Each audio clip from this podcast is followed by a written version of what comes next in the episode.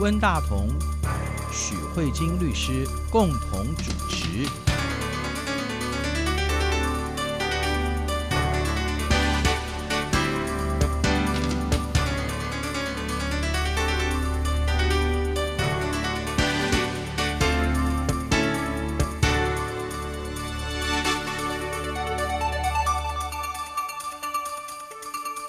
各位听众好，这里是中央广播电台两岸法律信箱，我是温大同。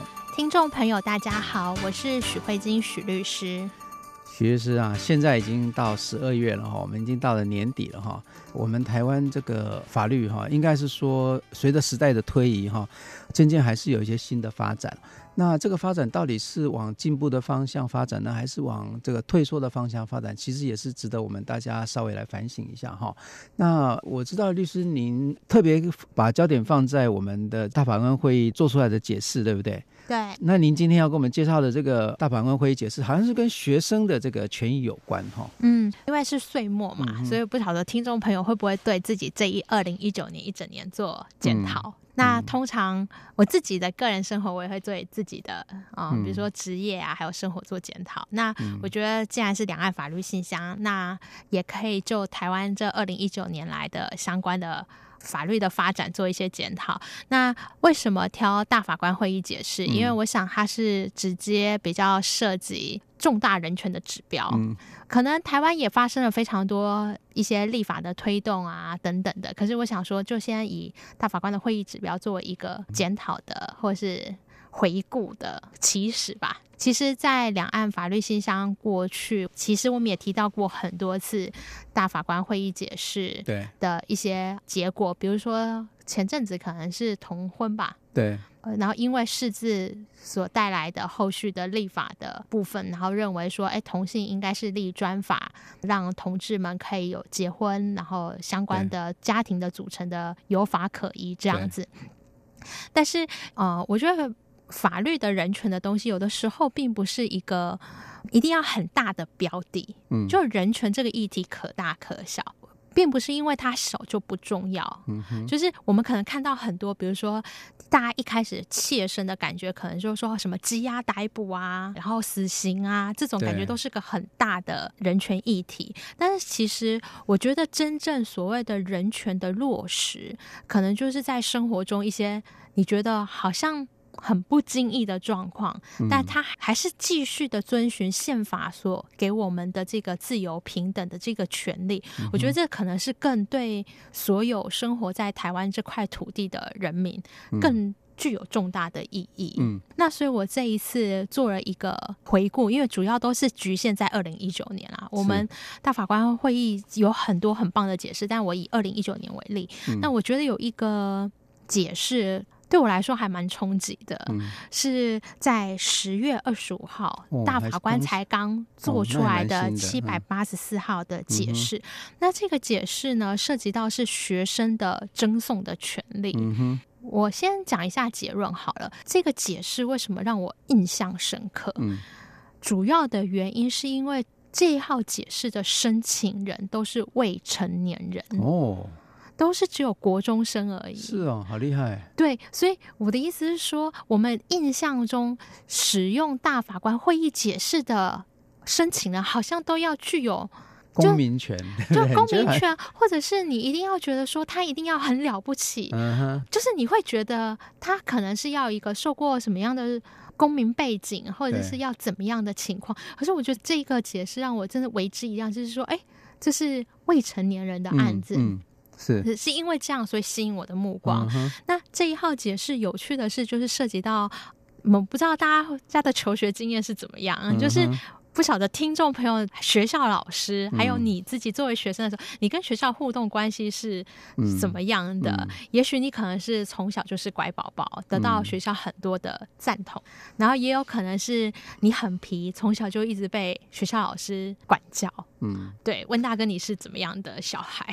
你讲到国中，我刚好想到，我国中的时候有一次，其实说起来是不太愉快的经验。嗯，那一次事件其实是这样，就是说，初中一年级，我读了一个公立的国中。我们国中其实都有公民教育嘛，嗯，而且那时候我们每一班都会有班会，对不对？嗯，有班会时间，对不对？对。我们的班会，我们大概就是小孩子嘛，大家就很认真的做一些讨论。讨论完以后，我们就做了一些决定。嗯，好，就这样结束了。那这有什么问题呢？因为老师完全漠视他的存在嘛，等于就是我们对于我们班上的一些事情，我们要怎么做，然后同学讨论完，讨论完以后，我们做了一个决定。嗯，然后老师完全不管他。然后后来我就在周记上面写说：“哎，我们班上班会所做的决定，为什么老师都不理会？”嗯。然后我们的老师刚好是国文老师，嗯，他就花了一堂课的时间在骂我。啊，是怎么骂？把你叫起来点名？他没有点名骂我。嗯。我那次的经验很好玩，他完全没有讲问大同怎样怎样怎样，嗯、可是他就讲那个事情，嗯，意思是说你们这些小孩子以为你们没有什么权利吗？其实你们根本就没有，嗯，班会只是给你们一个什么什么哈，意思说他这个本来就是个假的东西，嗯、所以你们做出的决议根本就不值一顾什么的之类的。嗯、那一天我听他讲话，我突然觉得我整个人飘起来了，我第一次感觉到一种很奇特、很奇特的感觉。嗯，就是好像觉得，我觉得我做对了一件事情，可是却被一个权威压下来了。嗯，然后第二年，我想我不是故意的转学，可是我第二年就离开那一所公立学校，到了读私立学校去了。这样子。嗯，说起来应该是不太愉快吧？有，我觉得这个还蛮完全的显示出，就是有时候在学校就学，确实理论上应该老师应该是如沐春风啊，理论上，对对，但并不一定每次春风都吹得很好。对，呃，像这种情况，作为学生的话，通常不晓得大家面对就是学校老师可能有不当使用他权力的时候，大家可以做什么事情？我的话，我自己是因为我自己成绩不错啊，也就是在学校国中的时候就学成绩都还蛮好的，但我很皮。嗯，我自己的状况是，我觉得有一些老师要求指定的评量的作业，我觉得太简单了，因为老师可能的评量都是给。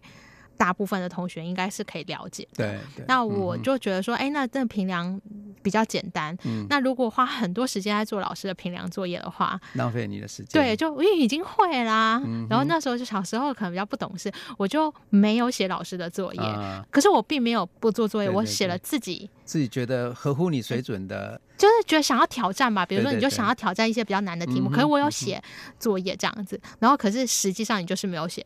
老师指定的作业，那因为你又是担任班上班长的角色，嗯、所以每一次我记得上数学课的时候，我就没有写到评量，嗯、然后老师就会说，因为我们是没有写作业，一题打一下，嗯、我被最高纪录被老师打五百多下，用那个热熔胶打手心打了五百多下，嗯、老师有问说，你是要补写作业还是要？被打，然后那时候我还很皮哦，我还跟老师说，因为写作业太累了，我干脆让你打好了，五百多下，一大概十分钟以内就打完了这样子，然后我就让他打这样子。那班上有些同学可能就会觉得说，哎，班长就可以不写作业，所以我们班那一阵子超多人不写作业的，因为大家都有样学样。对对对，就有一次好像老师热熔胶断掉了，然后他改成用什么呢？用那个木板。哇。然后结果好像打到一百下，我的手就废掉了。嗯、我那时候就要就医，对然后就然后这件事情家长就闹大了吗？闹大了。嗯、我妈没有来学校抗议，可是跟我一样的同学，嗯、他们被打了也是相当的多下，以后大家手都受不了，然后就就有一些家长就过来跟学校抗议，嗯、然后后来好像学校也不了了之。那这一件事情就要告诉大家，你很多时候发现在学校受到。不当的对待，嗯哼，你除了去找老师理论，嗯哼，通常这时候校长就会来出来帮大家打圆场，对。然后大家最终极的目标就是不要把事情闹大，对。然后呢，如果把事情闹大，顶多就是到教育部，嗯哼。然后之后就真的就没有下文了。嗯。为什么呢？因为我们早期在台湾的历史脉络底下。这是有一定的因素的，为什么呢？因为他会认为学校就是负责管理学生，对，所以理论上学校的管理方式。都应该在学校这个范围内去进。它有一种自治的概念。对对对，它有一种学校自治的概念，而且它尊重学校作为一个行政机关，对，理论上会最知道怎么去管理学生。对对，所以而且他基本上对于教育机构有一种。尊重。他觉得说政治啊或者什么政府的人最好不要介入到老师的管教，要不然这老师很难教。事实上也是这样子。对，所以那像这种的，除了学校有这个领域有那我。就是为了管理的方式，希望在学校这个场域里面把事情争议就解决的。在台湾还有三个单位也都是这样，一个是军人。对，所以之前我们应该也有介绍过，就是所以以前早期在温大哥你那个时代，还有什么军人审判的军事军法审判，对，就这样，就是在军队的事情就在军队里面结束，就用军事法。洪仲丘事件过后，这个就结束了嘛？对对对对，所以这是一个跟军人有关，所以也可以理解，因为他会觉得说，军人如果跟一般人民都可以吵吵闹闹的去主张自己的权利，不利于军队的管理。第三个是公务人员，因为公务人员代表是国家，嗯、对，所以公务人员某种程度应该要服膺于国家的体系、嗯、国家的意志。对，所以公务人员你大概也会希望说，关于公务人员内部的纠纷，就用公务人员的体系来处理。嗯、所以像台湾劳动关系的话，就劳动基准法，可是公务人员有公务人员任用法、嗯、公务人员保障法。那你也会发现，公务人员的救济也跟一般人的救济不太一样。嗯、然后第四种类型是受刑人，嗯，是对，就是因为你就是犯罪嘛，被国家用监狱的方式来管理，对，所以他也是这一类。那这四类是台湾典型，就是在所谓的特别权力关系底下。嗯被另类的管理的一群人，那就四个种类。嗯、那在特别权力关系底下被管理的人有什么不一样呢？就是在这个组织体下，原则上以尊重这个组织体的管理方式为最高指导原则。他、嗯嗯、这个组织体的管理原则上不会外溢到司法系统里面来。嗯、是像这样的话，那这个组织体，如果我们用我们前几周在两岸法律信箱讨论的话，其实从权力分立的角度来看，嗯、这个组织体，它所代表的这个。三权的权就是行政，嗯，对，对吧？就是它有点像独立王国，对对对，不受监督。对对对，那你想想看，在行政、立法、司法三方面的原则上是要制衡啊。对，对，那变成行政，它原则上的想法就是说，你在行政领域就用行政的方式来处理，嗯、司法你不要介入，立法你不要去处理，嗯、那他就会自己一个人自成一国。对，好，这个是这个体系最特别的地方。嗯、那所以我在这个呃阶段做一个小结。假设你今天在学校受到不当的对待，嗯、你觉得太愤怒了，学校老师怎么可以用一堂国文课时间 去影射有一个同学对班会的质疑？嗯、然后或者是怎么可以去打一个小孩打那么多下？对，你不满，你不满怎么办？你就走校内的申诉程序，嗯、你就去申诉说，哦，这个老师不当的处罚，嗯、不当的教学，导致学生心灵受损，导致学生身体受伤害。嗯但是申诉完以后呢，如果得到的结果你还是不满意，对，那不好意思，那就结束了。对对，他有最终裁量权。对对对，那就没有了。那你说，那你们学校行政人员都互相自己 cover，我要叫司法来评评理，不好意思，嗯、司法不介入。哦，是，这个是法律上规定司法不介入。对对对，司法不介入，哦、所以学生的诉讼权就受到很大的限制。哦所以这个大法官会议的这个解释啊，他赋予学生有权利做这样的申诉。但台湾也没一下子那么进步，uh. 所以我们可以休息一下，再回来看一下台湾在这一块.就是学生诉讼权利的部分。Uh. 其实从大法官的会议解释历史的脉络来看，uh. 我们有每一次进步都一点点，但是我们一直在进步。Uh OK，好，那我们休息一下，马上回来。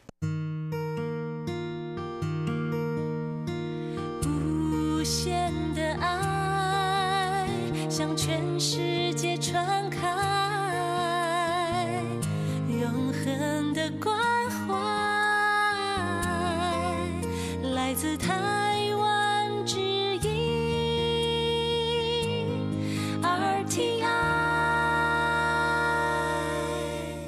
欢迎回来，中央广播电台两岸法律信箱，我是温大同。听众朋友，大家好，我是许慧晶许律师。许律师今天跟我们介绍大法官会议七八四号解释文，那是关于赋予学校的学生具有诉讼权吗？还是怎么说？总而言之，就是学校不再只是一个独立的王国了哈，好像司法可以介入一点点哈。对、嗯。那这个案子到底是怎么发生的？然后他这个争论的这个要点，他到底进步的地方在什么地方？律师给我们介绍一下。我先讲一下，就是刚才我们有提到，就是过去在特别权利关系底下。嗯那学生的诉讼权是很严格的被限制，是因为他认为要尊重学校的判断。对。那后来呢？其实，在一九九五年的时候，有一个学生是被学校退学。嗯。依照过去的态度，就是你只能尊重学校的判断。对，对，是。那在一九九五年这个案子呢，大法官就说，退学这涉及到一个学生，就是你这个身份不是说学校处理的好或不好而已，嗯、因为这是。影响到一个学生有没有这个学籍，嗯哼，他从此以后是不是学生或是非学生？嗯，他说这个东西权力变化太大了，所以那时候在一九九五年大法官会议解释，在三百八十二号解释就说，只要是涉及到学生身份的变动，那这个呢应该要例外的赋予学生让司法进来审查的状况。嗯那这是我们第一次在学生这个特别关系的一点点松动。嗯、他的意思是说，其他学校做什么，我们基本上都还尊重你，但是你只要让这个学生从学生变成非学生，嗯哼，有没有道理？看看我们就要来看看，司法就要介入来审查，来看看。好，这是一个。那后来呢？关于退学这些东西，就开始有很多学生会去走这个行政诉讼。嗯、那接下来呢，事情就会有一些改变。比如说，以前在二零一一年的时候，开始有大学生，他想选课，反正就是他想选的 A 门课，可是因为学校一些学校的校规，可能比如说系所的一些规定，他想选的这个课呢，他没办法选。然后可能党修或什么，他就觉得学校的规定不合理。嗯，学校说不好意思，因为你这只是选课，嗯哼，你这跟你是不是我这学校学生好像不是很重要，嗯，我就只是因为校规的关系，我不能让你选这一门课。他觉得，可是我想修这门课的心就没有办法，嗯，他就为了这件事情说你侵害我的教育权。嗯哼，那依照以前的规定就是。不好意思，这是学校的管理，你尊重。他就是说，为什么哪有什么事情是不能讨论的？嗯嗯、还有类似像其他的情况，还有你知道大学生，你如果现在看到香港的这些抗议的话，嗯、你就知道大学生其实是很有自己想法的。像以前还有一个学生想要在学校张贴倒扁的海报，嗯、就如同比如说你现在想要贴海报说什么撑香港，对，对或者是啊、呃、要自由，对，学校说不好意思。海报不能张贴啊，限制学生的言论自由。对，就这样子。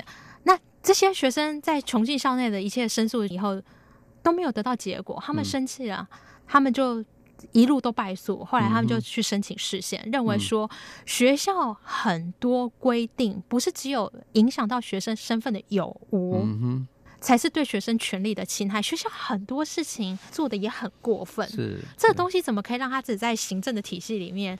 那他就学生觉得你这种东西应该要能被公允的解释。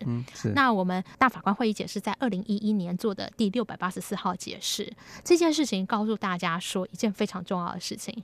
他说学校呢，关于这样的东西也要可以被行政诉讼，学生还是可以救济。嗯，嗯，那他的理由是什么？他说。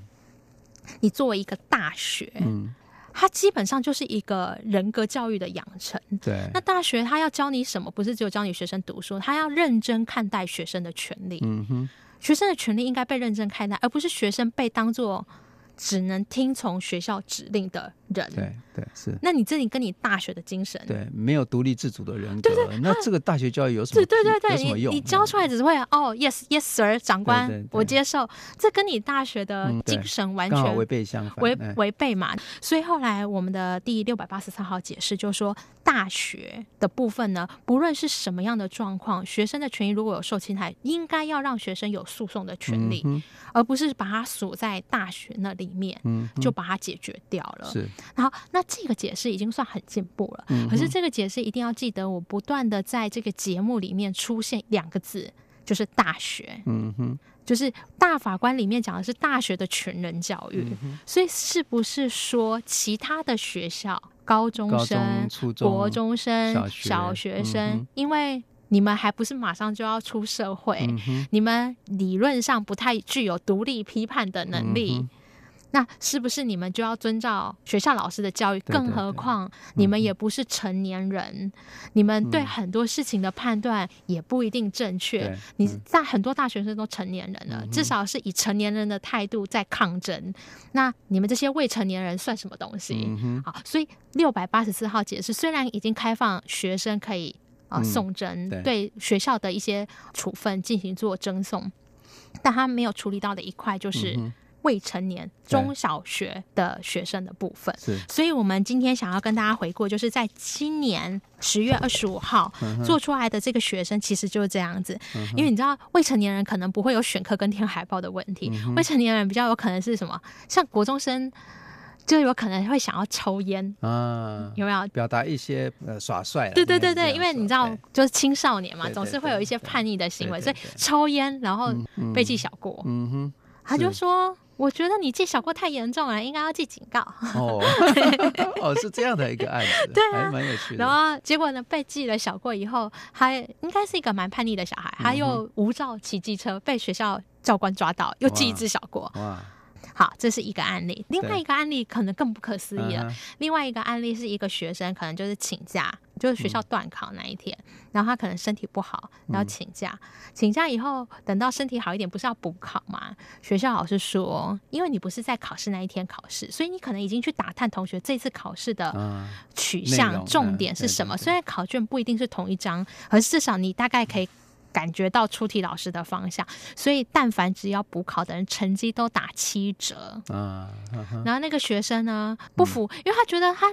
比如说考七十分打七折以后，你想想看这分数是几分？变四十九分，就从及格变不及格哎、欸！七折太难了，你考个九十分，九七六十三才刚好及格边缘，那怎么这这太难了吧？就是预设那个补考学生要是资优生就对了，对，对，所以他觉得学校这规定太不合理了，咱们老师给分从及格瞬间变不及格，嗯、然后他就去跟老师争，就透过校内的程序争讼，学校老师跟他说：“孩子，不好意思，给分是老师的权利。”嗯哼。你不能去质疑老师给分的理由，嗯、学校规定就是这样。你考不好就是事实，啊，你补考也是事实。就因为这两件事情，他们一定都沿路都败诉，才会到司法官会议解释。那这就考验了大法官认为说，关于这些。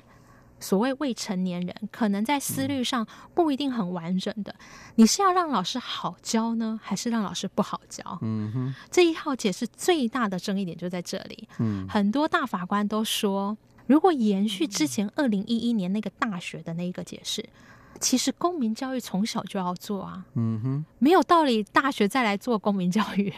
大学再来做公民教育，可能已经来不及了。嗯所以从小就是要开始教法治精神啊！你怎么什么照做大学来教？嗯、所以有些大法官的讲法就是说，我觉得大学跟小学生没有什么差别。嗯哼，应该就是从小就要建立学生的权利意识，是、嗯、实践公民教育。是所以要让学生知道，有权利就可以救济。嗯哼，任何一个权利都不是绝对的，老师的权威也不是绝对的。嗯、什么事情？都可以透过诉讼的方式，用一种文明的方式，大家来辩论。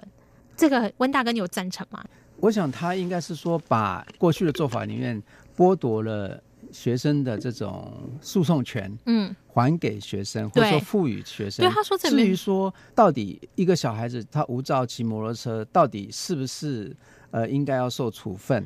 那件事情还可以处多重，对，还可以再讨论。但是学生有没有权利？就是他没有抗辩权，就对对对对。因为学生，你想想看，比如说抽烟好了，抽烟到底是碍到了谁？学校今天有可能是警告，有可能是小过，有可能是三大过把他开除。那今天学生想要讨论的是，我抽烟是错误，可是学校老师你记我警告，或是记我小过，这些你有没有处罚过当？还是你都不记我过，你罚我半吨，可不可以？老师的手段应该是可以被讨论的。我不是说我学生绝对的对，嗯、你不应该是因为吸烟处罚，而是那你万一处罚很重呢？嗯嗯，嗯那难道学校老师什么都对吗？嗯、那大法官就是想说，对啊，你应该让从小就让孩子有这样的一个意识，嗯、不是所有的权威者做的事情都对。是是。但是呢，另外一派就有很大的见解，嗯、这也是为什么代表学校的校方他们抗辩最大的阻力。嗯、他说，如果你让学生动不动就可以告学校、嗯、告老师，嗯、那我们以后还要不要教孩子啊？我们每天老师要教书的时候，都要战战兢兢，想说这我会不会被告？嗯、学校就不好管理。对所谓的管理就是要便利管理。问大哥，你觉得有没有道理？你觉得如果开放学生诉讼权以后，嗯、学校老师容易被挨告，或者是学校容易被挨告，是不是不利于管理？嗯，我觉得。不见得了哈。大法官回应学校这一点，嗯、大法官说：“老师们，你们这种东西叫做假设性问题。嗯，对啊，说得好。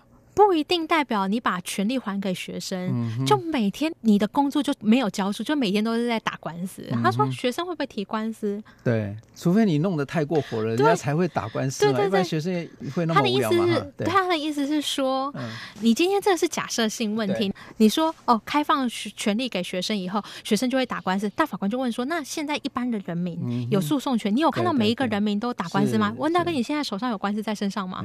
没有。对呀、啊，他的意思就是说。说，你看，连一般正常社会的这些不是在特别权利关系底下的这些人，也不是每个人天天都是忙着在打官司啊。对，那你怎么去推论学生？你把权利还给学生以后，学生就一天到晚打你官司？对。可是如果说我有这个权利的话，当我觉得说我的权利受到损伤的时候，我就可以提出这个抗辩嘛。对。所以我觉得这本来就是一个人好好的活在这个世界上，他应当具有的一种。对，权利，然后所以大法官就会认为说，老师他是不是会更意识到他的处罚的行为跟他的目的应该要有合理性的连接，不能太过，因为不写功课被打五百下，这样是对的吗？是啊，对啊，就你不写功课，你如果说因为成绩变很烂，那你打我就算了，我以为成绩没有变差，这样子你就会更去注意到老师的手段跟行为的关联性，而且我觉得这里面大法官没讲，可是我觉得很重要的东西就是。有公开才不会有黑箱，对对，我觉得有监督才不会有黑箱，嗯、对对，而且我觉得说不能够让某一部分的人他具有跟你不讲理的权利啊，比、嗯嗯、如说你的老师，你明明是一个这么优秀的学生，这么上进的学生，对不对？对啊，还打我，现在想不出为什么。然后他他纯粹一个就是不讲理。他没有，他纯粹就是你要服从权威。对对对，就说你已经跟他讲理了嘛。对，就说我其实不是不认真读书，对对对，我不是不认真做功课，你其实是一个很有创造力的学生来帮助自己，对不对？对啊。结果他是一个不讲理的，你跟他讲理，他不跟你讲理，他就打你。对，这样子。对，然后要要你服从他的命令。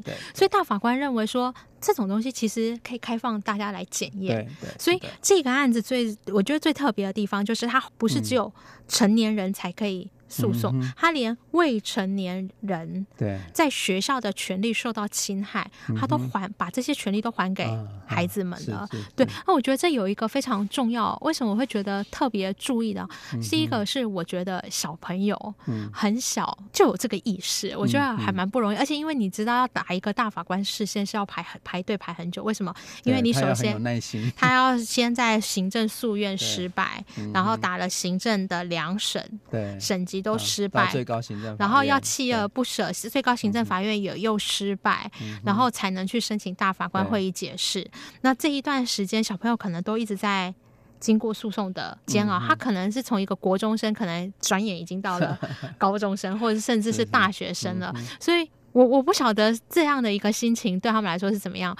呃，如果乐观一点想，就是说，哎，他们其实从很很小的时候就已经开始经过司法的洗礼，嗯、国家民主法治的挑战，嗯、那这可能是很好，但也有可能从比较不好的状况，可能就会有一些阴影吧，可能学校老师会对你施压或什么之类。的，嗯、所以我觉得能一直很努力的撑到大法官会议解释，嗯、我我还是对这两个小朋友觉得非常的敬佩，对。是是是那呃，因为时间的关系，我在这个岁末里面啊，我自己是看到这个解释，大概都介绍完了，我会觉得说，在我们这个今年也算是一个有点动荡的一年，嗯，然后我们看到香港，然后看到中国，嗯、然后有很多时候权力好像一直是属于被晋升的状态。嗯、那我看到我们台湾的大法官会议解释，把这一样原本晋升的状态，把这个权力还给。嗯，学生啊，我觉得这样的人权就是虽然很微小，可能不是那种什么很大的对抗或什么之类，可是这都是每一个人在生活中，然后面对一些比较高权的部分，还是很努力的去挑战，然后。这个案子也有很好的结果，我觉得只要这样一点一点的，那可能人权就会慢慢的一点一点的进步。对，好，那今天节目就到这边了哈，谢谢许律师。好，谢谢各位听众，也谢谢温大哥，我们下周再会，拜拜。拜拜。